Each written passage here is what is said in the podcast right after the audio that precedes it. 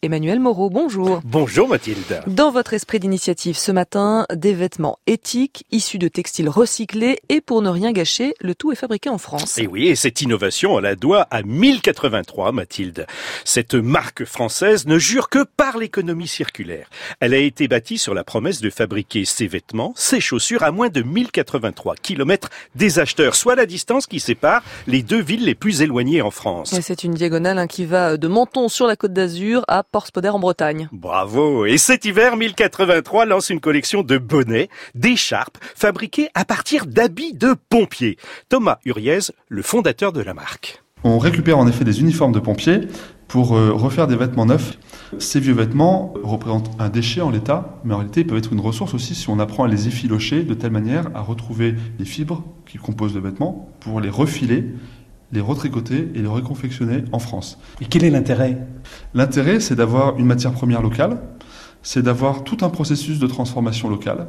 Et donc, d'une part, on crée beaucoup d'emplois locaux, et d'autre part, chacune de ces étapes respecte infiniment plus l'environnement, puisqu'on élimine plein d'étapes polluantes.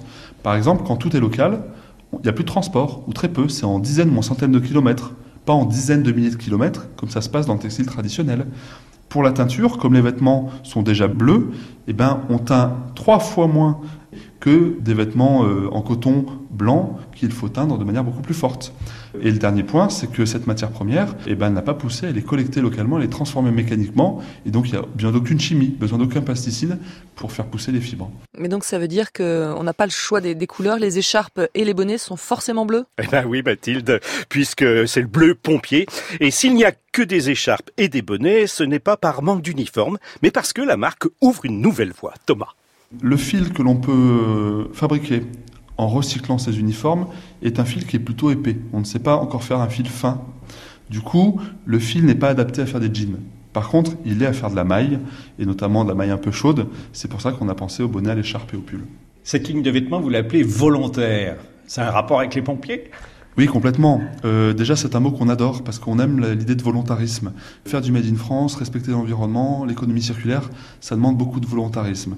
Par ailleurs, quand on s'est intéressé à ces communautés d'uniformes, en quelque sorte, ben, les pompiers étaient ceux dont on était le plus proche. On s'est dit qu'il y avait, euh, en plus de l'intérêt écologique, local, industriel, il y avait un vrai intérêt, une vraie proximité de valeur et un vrai message commun à faire passer. Et alors, quand est-ce que vous récupérez les chaussettes de la marée chaussée? Eh bien, pourquoi pas euh, Les chaussettes ont pour avantage d'être un gisement très simple à recycler, parce qu'il n'y a pas de bouton, pas d'étiquette. Donc, très sérieusement, c'est quelque chose qui pourrait nous intéresser. Et Mathilde, euh, bah, je vous signale que les 200 premières pièces ont tout de suite été vendues. La majeure partie a été achetée par les pompiers du Tarn, qui avaient donné leur uniforme. Ah oui, donc la boucle est bouclée. Retour à l'envoyeur. Allez, on va redonner le nom euh, de cette marque éthique 1083. C'était l'esprit d'initiative d'Emmanuel Moreau.